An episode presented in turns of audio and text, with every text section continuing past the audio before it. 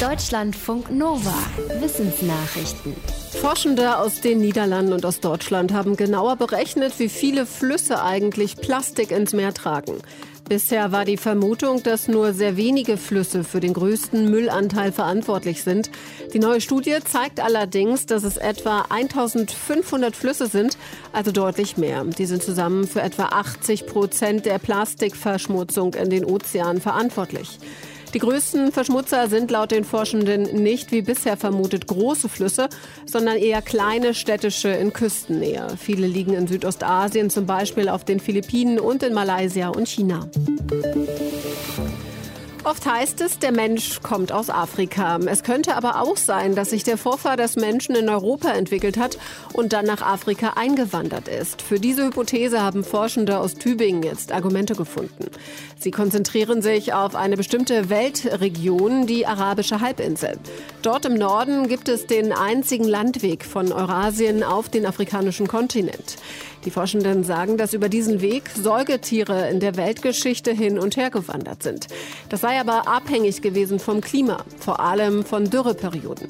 Die haben die Forschenden rekonstruiert anhand von Gesteinsanalysen. Ihre Ergebnisse untermauern die These, dass die Vorfahren der Menschen durch Wüstenbildung vor etwa sechs bis sieben Millionen Jahren in Richtung Süden getrieben wurden, nach Afrika. Eine andere lange Wüstenphase führte dazu, dass wenige Säugetiere zurückwanderten. Deshalb spielte sich die Evolution des Menschen dann in Afrika ab. Andere Forschende halten es allerdings aufgrund von Funden und Erbgutanalysen für gesichert, dass Afrika die Wiege der Menschheit ist. Wie viele Vögel leben eigentlich auf der Erde gerade? Das haben Forschende aus Australien geschätzt.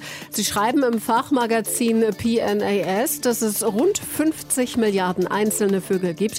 Das bedeutet, auf einen Menschen kommen etwa sechs Vögel.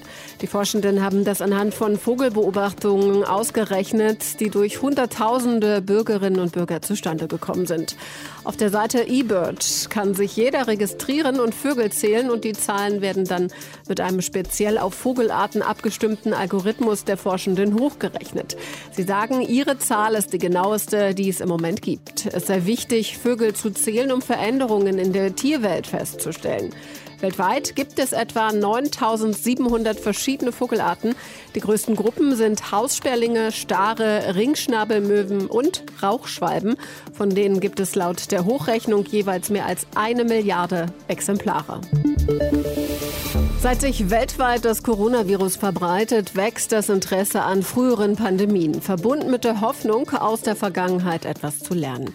Forschende unter anderem des Robert Koch Instituts haben sich noch mal genauer mit der spanischen Grippe beschäftigt, die vor gut 100 Jahren weltweit wütete. Sie haben Proben von konservierten Lungengewebe aus Museen untersucht, von jungen Menschen, die an der Krankheit gestorben waren.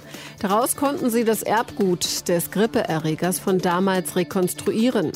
Im Vergleich zu Virus-Erbgutanalysen von Toten durch die spanische Grippe in den USA konnten die Forschenden sagen, wie sich das Virus im Verlauf der Pandemie verändert hat.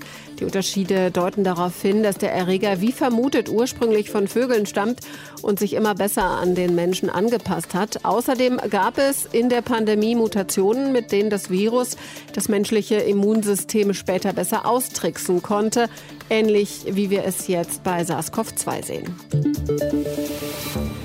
Die Gletscher und das Eis an den Polen schmelzen. Die Frage ist, können wir Menschen das verhindern, wenn wir das Klima stärker schützen?